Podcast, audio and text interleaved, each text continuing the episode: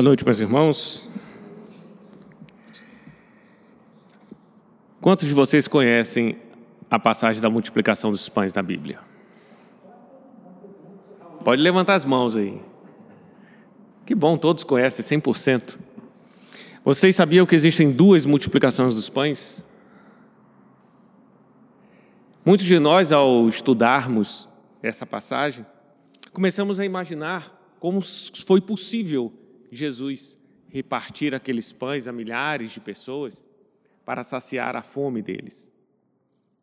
Alguns espíritas concluem que pode ter sido materializações a saciar momentaneamente aqueles famintos até que eles chegassem às suas aldeias, como diz o Evangelho.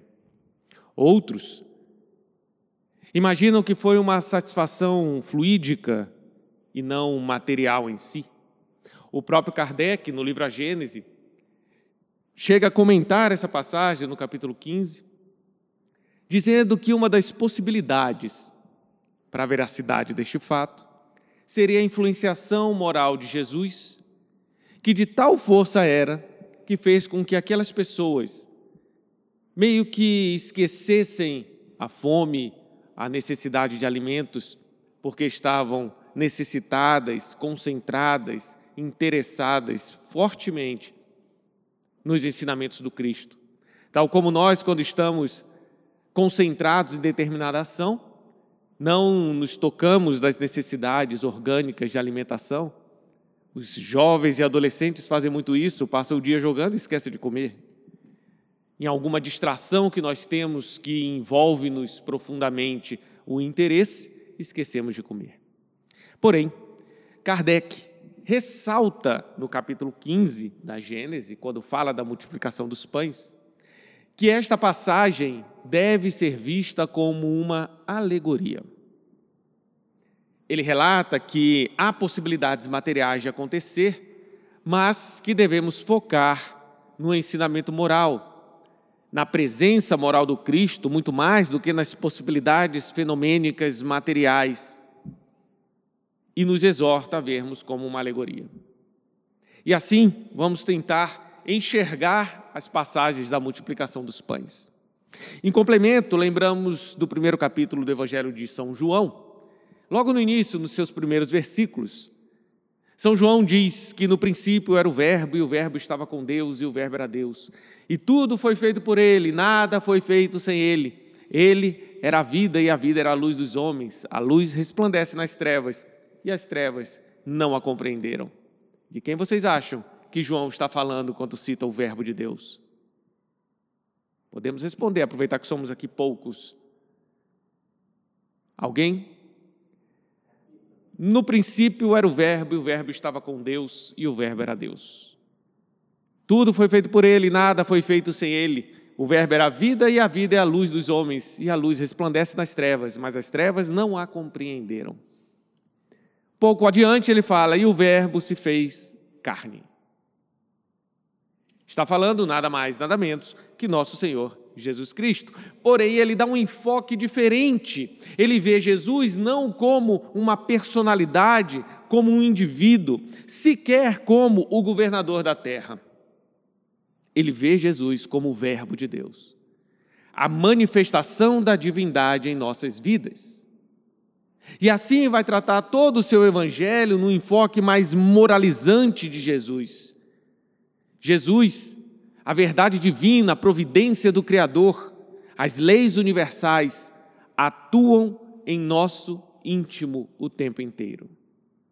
Todas as passagens evangélicas, inclusive esta, da multiplicação dos pães, podem ser vistas como uma alegoria da realidade íntima de cada espírito esclarecendo-nos, função do Evangelho, tudo o que passaremos no interior de nossos corações, em todo o processo de progresso espiritual e moral que estamos destinados.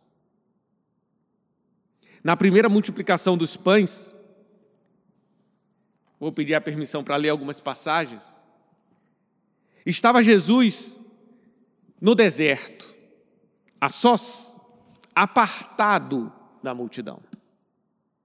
A multidão então segue-o a pé. E ele, vendo a multidão, enche-se de compaixão e então começa a curar seus enfermos. À tarde, depois de muitas horas, os discípulos chegam a Jesus e falam: a multidão está cansada, está aqui há muito tempo. Despeça para que elas possam, para que ela possa ir às aldeias procurar o que comer. E Jesus responde aos seus discípulos: não há necessidade delas saírem para procurar o que comer. Dê vós mesmos o que comer a elas. E os discípulos respondem: Mas, Senhor, a multidão é muito grande. Nós não temos aqui senão cinco pães e dois peixinhos. Jesus então pede para eles: Me dê o seu alimento. Eles entregam a Jesus, Jesus levanta os olhos aos céus, abençoa os pães e os peixes, reparte os pães, entrega aos discípulos e os discípulos alimentam a multidão de famintos. Dos pedaços que sobraram, diz o Evangelho de Mateus, encheram-se doze cestos. Quem foi que distribuiu o alimento à multidão? Jesus? Não, os discípulos. Os discípulos, observando aquela multidão cansada, mas sequiosa do ensinamento de Jesus, chegam ao mestre e falam: Senhor, eles precisam de alimento. Porém, queria que Jesus os despedisse para eles voltarem às suas aldeias, à sua vida comum, à vida cotidiana, e não mais aquela concentração, aquela, aquele interesse, aquela posição de absorver os ensinamentos do Cristo, porque afinal eles tinham necessidades urgentes de alimento. E Jesus responde: Não é necessário que eles saiam de mim para encontrarem o um alimento. O que vocês têm para alimentá-los? Se nós colocarmos a alegoria do alimento moral que Kardec cita, nós, como discípulos sinceros de Jesus, podemos estar em alguma das posições.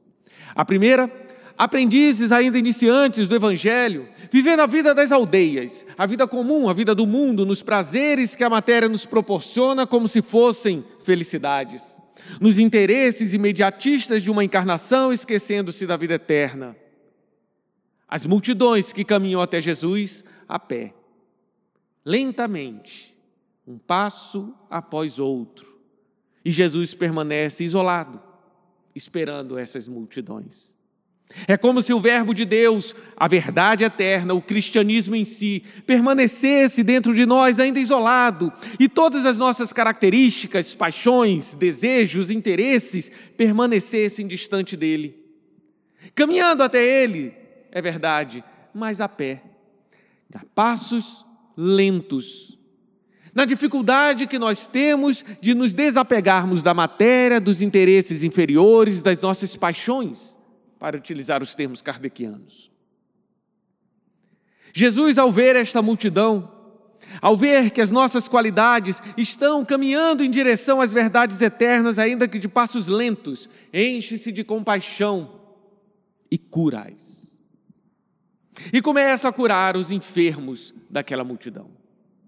Na nossa vida comum encarnatória, Jesus olha-nos os nossos pendores íntimos, caminhando até Ele lentamente, uma multidão de paixões, interesses, desejos, convicções. Enche-se de compaixão e começa a curar as nossas doenças íntimas. Na parábola, ele não diz como as cura, mas diz que as cura.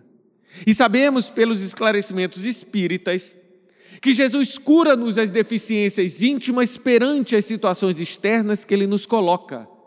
Situações por vezes dolorosas, por vezes regozijantes, mas todas são exercícios para que nós nos aperfeiçoemos intimamente, para que nós retiremos de nós as nossas deficiências, ou em uma palavra, para que Jesus cure as nossas enfermidades interiores. Dentre essa multidão, há aqueles discípulos que estão mais próximos de Jesus, os apóstolos, aqueles que já compreendem um pouco mais, que estão mais dispostos. Como dentro de nós há algumas situações, algumas características que já estão mais solidificadas perante o cristianismo, das quais tenho mais vontade firme. Há desejos inferiores que me entrego, mas também há interesses superiores que me afirmo.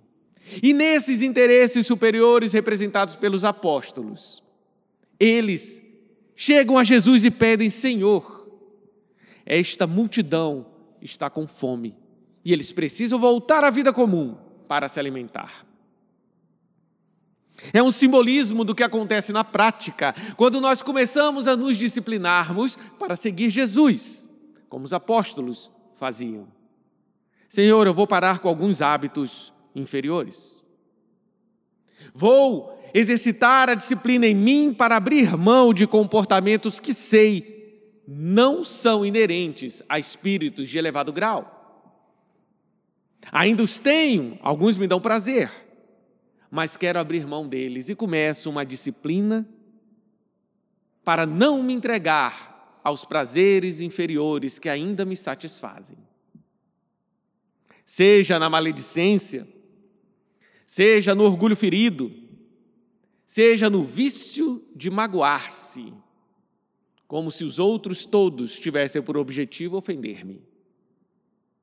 Seja nas viciações do entretenimento, de emoções impactantes, seja nas alegrias efêmeras que as químicas materiais me proporcionam, ou em quaisquer outras satisfações mais inerentes à minha inferioridade do que à superioridade espiritual.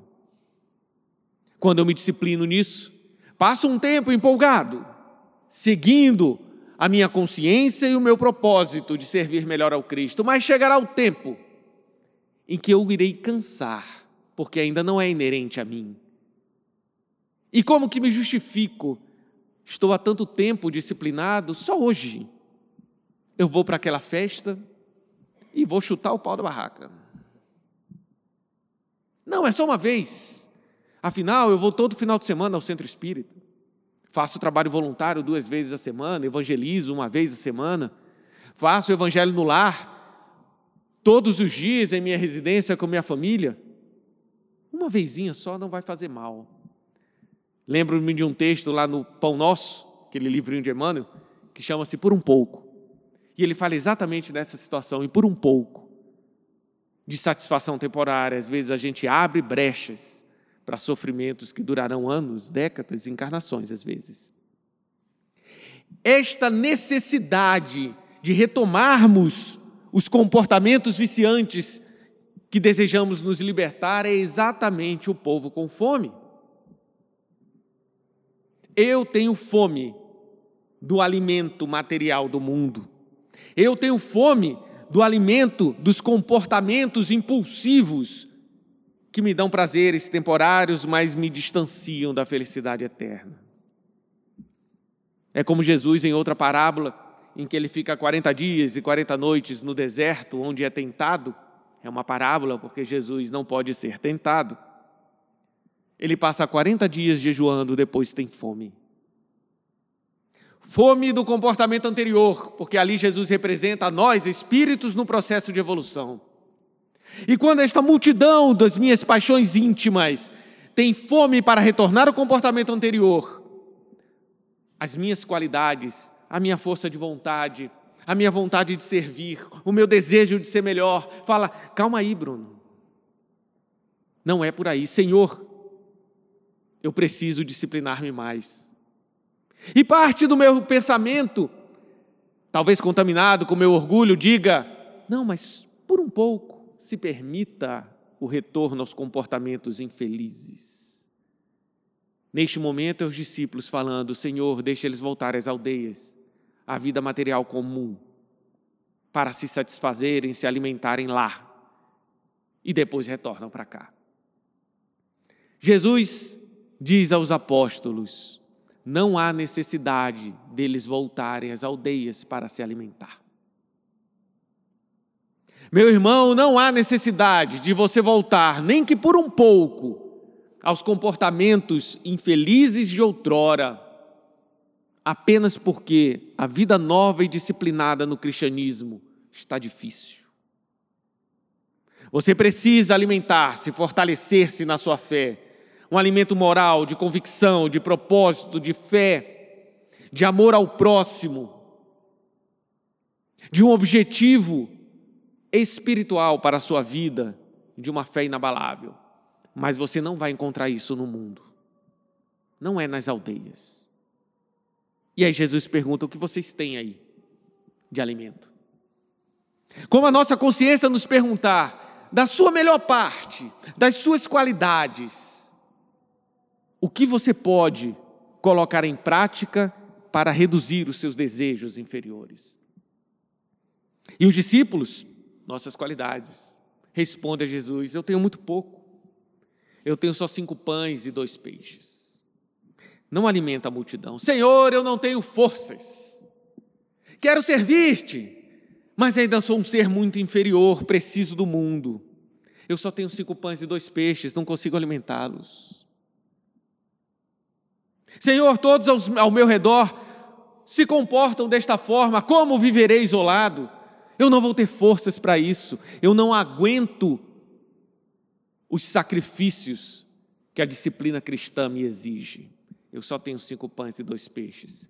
Preciso do mundo. E Jesus abençoa estes pães, pede aos apóstolos: dê-me o que tens. Como a nos dizer, coloque as suas qualidades, os seus alimentos morais, a sua força de vontade, a sua coragem de servir, a sua capacidade de seguir a Jesus, ainda que contrariando interesses materiais, tipicamente do mundo de provas e expiações. Dá este alimento a Jesus e deixe que Ele abençoe. Fortaleça a sua fé. Sintonize-se com a espiritualidade maior. Mude a sintonia mental. Pare de pensar no prazer temporário que está perdendo e comece a elevar seus pensamentos. Discipline-se em boa conversa, em boa leitura, em bons programas de televisão, em bons filmes. Evite consumo de químicas materiais que desviam a tua consciência, que anestesiam o teu saber. Evite emoções desordenadas e impactantes, porque o equilíbrio requer emoções estáveis e não instáveis. Essa atitude é Jesus falando: dê-me o que você tem de bom. Use o que você tem de bom e discipline-se para que isto abafe os seus desejos inferiores. Jesus então pega o alimento dos discípulos, olha aos céus e o abençoa. Todas as vezes que nos esforçamos para vencer as paixões dentro de nós, os nossos desejos. Kardec fala muito isso.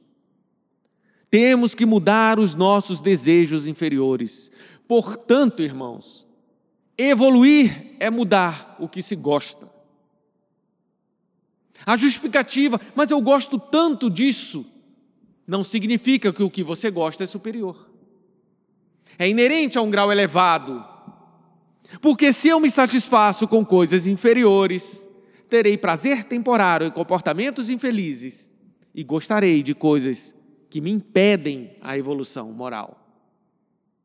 Devo abrir mão disso para deixar de gostar do que é inferior e passar a gostar do que é superior. Ou, nas palavras de Jesus, não acumuleis tesouros na terra, onde as traças roem e os ladrões roubam, mas acumuleis tesouros nos céus onde as traças não roem e os ladrões não podem roubar.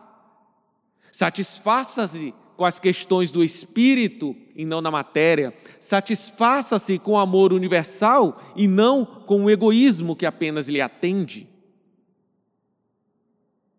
Todas as vezes que eu me esforço para vencer a mim mesmo, a espiritualidade, sob o comando de nosso Mestre Jesus Cristo, inspirará-me forças onde eu não enxergava, fluidificará o meu corpo se necessário, para dar-me fôlego a fim de direcionar melhor a minha vontade, de firmar a minha coragem de vencer as minhas próprias paixões. Este momento é o símbolo de Jesus abençoando os alimentos dos pães e dos peixes. E então Jesus reparte o pão. Não são os discípulos que o fazem. Entrega aos seus discípulos. Jesus trabalha em nós as nossas características repartidas, porque nós não temos condições de entregar o alimento inteiro e satisfazer-se com ele. Lembra-nos de uma passagem de Paulo de Tarso em suas cartas, que diz: Eu vos dou leite e não alimento sólido, citando o evangelho que ele ensinava a nós outros. Significa que todo o evangelho que Paulo pregava era leite de fácil digestão, porque nós, crianças espirituais, não conseguiríamos digerir o alimento sólido do amor universal. Como crianças que não conseguem digerir alimentos mais nutritivos do que aqueles que seu estômago aguenta. Então adapta-se o alimento ao alimentando. E assim Paulo fazia. Por isso, Jesus reparte o pão e entrega aos discípulos para que o discípulo alimente as multidões das paixões inferiores que estão presentes em nossos íntimos. Curioso ainda que nesta multiplicação dos pães, apesar de Jesus ter abençoado os cinco pães e os dois peixes, reparte apenas os pães. Porque o pão e o peixe têm simbolismos morais. Quem faz o pão, o homem ou Deus? Pode falar. O homem. E quem faz o peixe? Portanto, os alimentos que Jesus reparte àquela multidão faminta, ainda entrega as paixões inferiores, é o alimento humano das nossas qualidades. Apesar de termos ainda absorvido do plano maior, pela sintonia mais elevada, alguns peixes, só dois, Ainda consigo absorver algo dos meus mentores, da espiritualidade maior, do próprio Cristo, virtudes que não são minhas no cotidiano, mas naquele momento inspirado consigo transmiti-las. Mas elas não podem ser particionadas, porque elas não me pertencem, eu não consigo manipulá-las. Aos pães, as qualidades que eu já tenho desenvolvido em mim, essa sim eu posso distribuir à vontade porque eu estou aprendendo a servir ao Cristo, eliminando e alimentando moralmente as minhas deficiências íntimas, uma multidão para que eu tenha força, para que eu tenha forças de subir os degraus da evolução. E diz Jesus, diz Mateus, que dos pedaços que sobraram, encheram-se doze cestos. Os números no Evangelho têm simbolismos muito profundos o 12 não escapa deste rol. Se formos pensar os doze que aparecem nos evangelhos bíblicos, temos doze tribos de Israel, temos doze apóstolos. No Apocalipse eram doze portas guardadas por doze anjos. Existiam doze livros a serem abertos. O doze significa algo pequeno, pouco. Jesus começou com poucos ou com muitos para transformar o mundo? Poucos, só doze. Os povos que compreendiam a divindade real e única na Idade Antiga eram muitos ou eram poucos? Só doze tribos. E aqui, dos pedaços que sobraram, encheram-se doze cestos. Sobrou muito ou sobrou pouco? Sobrou pouco, mas sobrou. Porque eu, apóstolo, ainda não estava curando em nome de Jesus. Ele vai fazer isso em seguida no Evangelho. Eu ainda achava que as minhas paixões inferiores tinham direito a refrigérios, a se alimentar com o mundo de vez em quando, e depois eu volto a servir Jesus. Vou ao centro aos sábados e domingos, segunda e terça-feira me entrego ao mundo, porque afinal sou filho de Deus. Não é este o pensamento. Eu sou filho de Deus e devo disciplinar-me para a minha felicidade, até que as paixões que me tentam sejam eliminadas. e que eu alimente com a minha vontade e outras qualidades as minhas paixões, para que elas se fortaleçam em Cristo e não precisem mais voltar às aldeias. Agora, curioso, a segunda multiplicação dos pães. Jesus já não estava mais no deserto, estava em cima de um monte. Imagine Cristo, o Verbo de Deus, a minha consciência cristã, que antes vivia isolada no meu íntimo, porque a multidão era gigantesca e os apóstolos não tinham plena consciência do seu dever. Agora está no monte, mais alto, elevada. A minha consciência evoluiu na segunda multiplicação dos pães. O Verbo de Deus amadureceu dentro de mim, Jesus cresceu. A minha consciência cristã fortaleceu-se veio ter com ele grandes multidões que traziam todo tipo de enfermos e Jesus os curava. Lembram na primeira? Jesus viu os enfermos e os curou. Na segunda, a multidão trazia os enfermos para que Jesus os curasse. Porque agora estou mais amadurecido no processo de despertamento moral. Tenho paixões ainda, a multidão ainda persiste. Mas antes eu ia a pé, agora estou com Jesus lado a lado. Antes Jesus estava no deserto, agora ele está no monte mais elevado em meu íntimo. Antes Jesus tinha que atuar alheio à minha vontade para curar as minhas enfermidades. Hoje eu as reconheço e levo até ele por vontade própria, para que ele as cure. E então, todos glorificavam ao Deus de Israel. Antes, eu queria refrigérios do mundo, porque aquilo me dava prazer e eu queria ter os prazeres. Agora, apesar de ainda ter prazeres inferiores, não os quero mais. Glorifico a Deus porque sei o destino que quero chegar e o meu compromisso com Jesus, comigo e com o Criador de ser outra pessoa, o homem novo, matando o homem velho que existe em mim. E então, nesta segunda passagem, os discípulos chegam até Jesus, estando com Jesus, perdão, olha para a multidão, Jesus fala: Esta multidão está há muito tempo comigo, já há três dias, há muito tempo, três é uma noção muito grande. Está há muito tempo comigo, alimente-os, para que eles não desfaleçam. Os discípulos já tinham consciência que eles que deveriam alimentar a multidão. Como eu, sabendo que a partir das minhas virtudes, devo disciplinar-me por força de vontade para reduzir as tentações das minhas inferioridades. E então os discípulos chegam a Jesus e falam: Senhor, nós temos sete pães e alguns peixinhos. Como iremos alimentar essa multidão? Para que elas continuem trazendo os enfermos para serem curados, diferente da multidão anterior, que não trazia enfermo. Jesus curava, porque ele sempre cura, mas ela não levava os enfermos. Eu não tinha consciência dos meus erros a serem tratados. Eu não olhava para mim, enxergava meus defeitos e trabalhava para corrigi-los. Eu deixava que Jesus fizesse isso sem que eu levasse até ele. E agora os discípulos têm quantos pães? Sete. Antes ele tinha quanto? Cinco. Sete é um número que representa algo quase infinito. É algo incontável. Eram quantos dias da criação? Sete. Quanto tempo demorou no planeta Terra a evolução material até que o homem pudesse habitá-lo? Bilhões de anos. Sete dias. E agora nós temos as nossas qualidades mais amadurecidas têm sete pães, alimentos de nós mesmos, virtudes desenvolvidas. O pão quem fabrica é o homem. E os peixes, eu tinha quantos?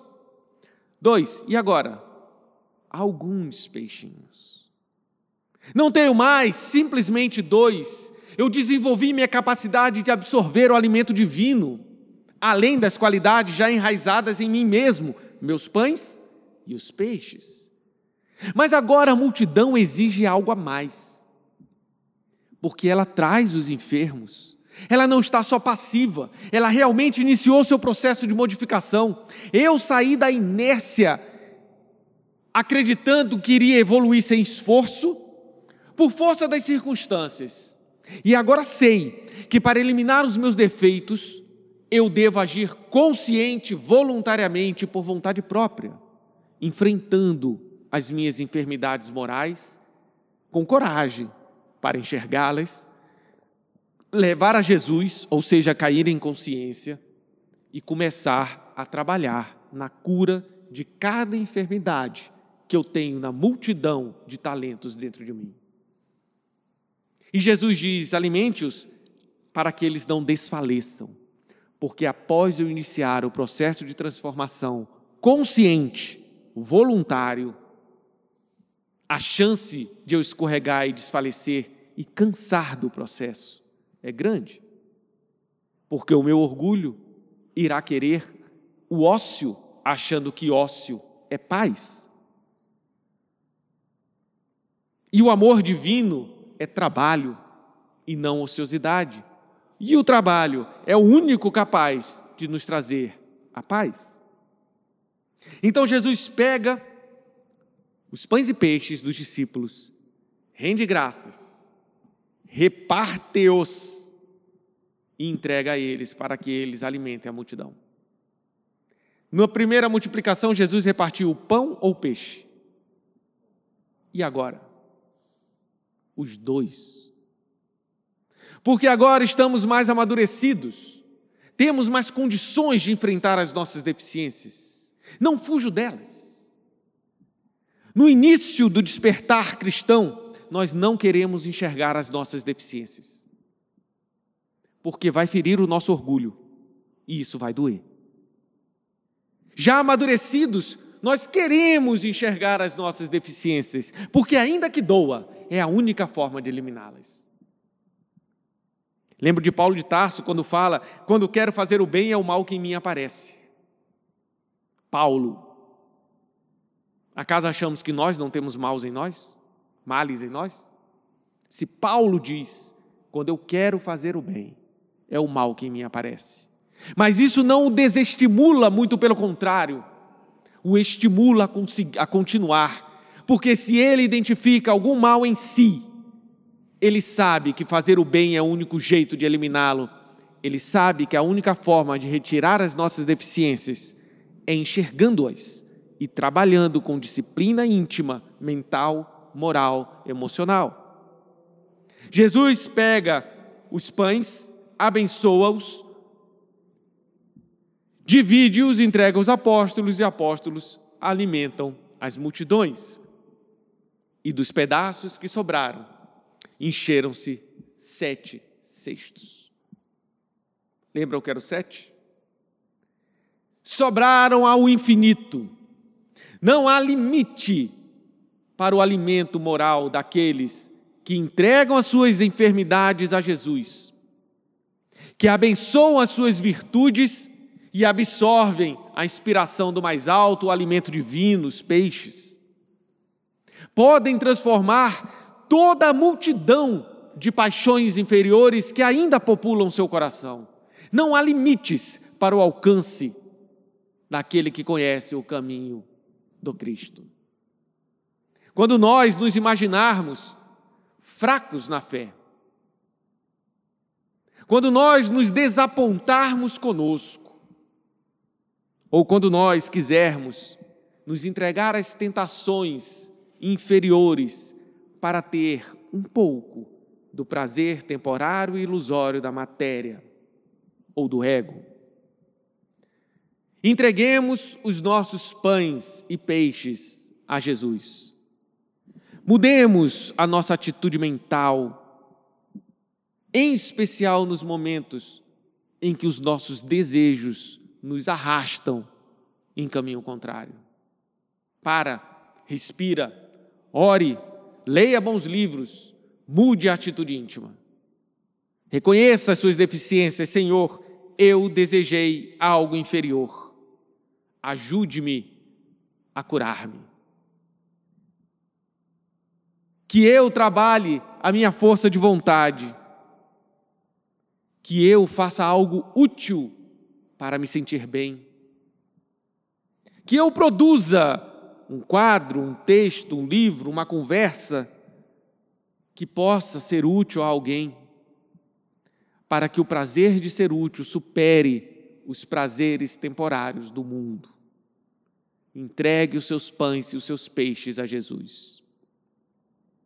E nesta disciplina de tarefas, Ele irá abençoar as nossas qualidades, abençoar aquilo que nós temos de ferramenta positiva em nós, para que nós mesmos alimentemos as multidões de pecados em nossos corações, para que nós disciplinemos as nossas más tendências, para que elas tornem-se boas tendências, até que de maus hábitos adquiramos bons hábitos. E lá na frente, nossos automatismos inferiores tornem-se automatismos superiores. Porque hoje estamos ainda na primeira multiplicação dos pães, com uma multidão passiva e não consciente de paixões em nossos corações sem entregar as nossas enfermidades a Jesus, sem reconhecer as nossas deficiências, sem conseguir distribuir os peixes, entregando-se por vezes às aldeias, alimentando-se das coisas da matéria. Mas o nosso destino será segundo a multiplicação dos pães. E haverá a terceira e a quarta, porque o processo evolutivo é infinito. Os evangelhos apenas nos demonstraram que querer modificar-se é um processo, o início de um processo de real modificação. Da primeira para a segunda multiplicação dos pães. Entreguemos-nos às nossas boas inspirações. Cuidemos dos nossos pequenos hábitos, porque é lá que está cada pedacinho do pão divino. Não nos iludamos que nós podemos nos desvencilhar de Jesus na vida cotidiana e no momento das grandes provações eu ter fortaleza moral para não escorregar. Se eu não consigo fazer no pouco, não conseguirei fazer no muito. Assim nos ensina o Cristo. No dia a dia em casa, entreguemos os nossos pães para Jesus abençoar. Quando contrariados, não vamos provocar mais desequilíbrio em nosso lar. Hajamos com sabedoria ainda para corrigir problemas, ainda para corrigir desavenças, para sanar efeitos negativos. Porque Jesus cura, corrige, exorta, mas com sabedoria, no momento certo, da maneira certa, no local adequado. E não no nosso momento, da nossa maneira e no local onde simplesmente estivermos. Quando estivermos na vida comum, no trabalho, em algum lazer, no trânsito, com desconhecidos no centro espírita, nos disciplinemos para abençoar os nossos pães, nas contrariedades, quebras de expectativas. Cuidemos para que nossos desejos de vida não sejam simplesmente as aldeias do mundo. Que os nossos desejos de vida sejam alimentar-se dos peixes do céu. Trazer os enfermos ao Cristo. E aí cabe-nos a reflexão individual: qual é o meu objetivo de vida?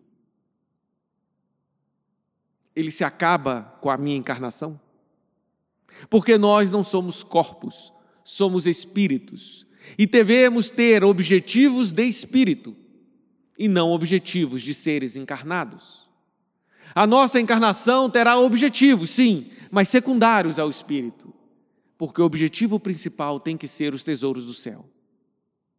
Tem que ser o alimento que não perece. Como na passagem do poço de Jacó, Jesus encontra uma samaritana que estava a tirar poço, água do poço de Jacó, um dos patriarcas do povo hebreu. E Jesus fala para ela: O que, que você faz? Aí, eu vim tirar água para matar a sede. E Jesus diz: Da água que eu tenho, se beberdes, jamais sentirá sede novamente. Da água do poço de Jacó, ou seja, das suas próprias qualidades, daquilo que o mundo reconhece como virtuoso, no fundo da terra, você bebe, se sacia, mas terá sede de novo, porque ela não sacia por completo. Você vive e se alegra, e tem até coisas positivas, mas não vai trazer uma felicidade que dura na eternidade, porque é essa só a água de Jesus. Da água que eu tenho, se beberdes, jamais sentirá sede de novo. Se nós conseguirmos encontrar a felicidade em sermos úteis, nunca mais ela poderá ser retirada de nós. Se eu pautar a minha felicidade nas aldeias do mundo, ela será retirada de nós. Se eu sou feliz porque sou jovem, o corpo envelhece. Se eu sou feliz porque tenho comodidades materiais, elas sairão da sua posse, nem que seja no desencarne. Se eu sou feliz porque tenho as pessoas A, B e C ao meu lado sempre, eu não poderei escravizá-las a viver comigo em seu processo evolutivo. Um dia terei outras configurações encarnatórias. Se eu sou feliz porque tenho um bom emprego, pode perdê-lo de hoje para amanhã, ou certamente desencarnará. Se eu sou feliz porque vou às festas, porque consumo alcoólicos, desencarnados não fazem isso, a não ser pelo processo obsessivo. Agora, se eu sou feliz sendo útil, não há situação, imaginem qualquer uma, em que o espírito não pode ser útil. Se estivermos em coma, sem conseguir mexer um dos ossos, nenhum músculo, podemos ser úteis? Como? Pensando. Porque eu não sou corpo e o que está imóvel é apenas meu corpo. Continuo pensando, continuo sentindo, continuo orando, continuo pulsando ao universo, porque a atitude do espírito é o pensamento. O que eu comando para que meu corpo faça é o mínimo e é secundário. A minha atitude real é o meu pensar e o meu sentir. E eu posso ser útil eternamente por pensamento e por sentimento. Se eu encontro satisfação em ser útil, em alimentar-me dos pães e peixes abençoados por Jesus, notem, eu posso ser útil em qualquer situação, a todo instante, para toda a eternidade. A felicidade torna-se para a gente incondicional, algo real, algo concreto. Cabe a mim não me alimentar mais da comida das aldeias mas do pão e do peixe multiplicado por Jesus. Aprendamos a ser felizes, sendo úteis, e seremos felizes eternamente. Mas para aprendermos a sermos felizes, sendo úteis, devemos começar a ser útil, ainda nos momentos que dá preguiça. Porque eu tenho preguiça, eu tenho medos, porque eu ainda não encontro a felicidade em ser útil. Porque se fosse, imaginem, algo que me agrada bastante, eu sairia da cama e iria. Mas como é uma tarefa de evangelização, dá preguiça. Como é uma tarefa da distribuição de sopa, de um alimento, dá preguiça. Como é uma tarefa de ouvir alguém que as pessoas não têm paciência, porque é inoportuno. Dá preguiça. Simplesmente pelo fato de que eu ainda não me satisfaço com os tesouros do céu, da mesma forma que eu me satisfaço com os tesouros da terra. E devemos inverter o processo. Dar mais valor às coisas que vêm do mais alto, intimamente, que aquilo pulse alegria dentro de mim, porque a partir daí eu não perderei uma oportunidade de sentir esta alegria. E eu poderei sentir esta alegria a todos os instantes, porque eu posso ser útil a todos os instantes, com encarnados e com desencarnados, porque jamais estamos sós. e pelo fato de estarmos reunidos o tempo inteiro com outras criaturas de Deus, as oportunidades de servir, de ser útil, são infinitas e eternas. Por isso, a necessidade da reforma íntima. Mudar a si é mudar seus gostos, é mudar seus desejos, é mudar o que te satisfaz, o que te traz alegria, o que te dá prazer. Para passarmos a ter isso na utilidade que temos perante a criação. Quando conseguirmos isso, aprenderemos o que é amar ao próximo como a si mesmo, aprenderemos os caminhos do amor universal, nos alimentaremos com os alimentos abençoados por Deus e finalmente as portas do universo se abrirão para nós, para que nós possamos evoluir conscientemente para toda a eternidade em direção ao Criador, agora sem as paixões inferiores. Em uma palavra, nós encontraremos o caminho da felicidade. Que Deus nos abençoe.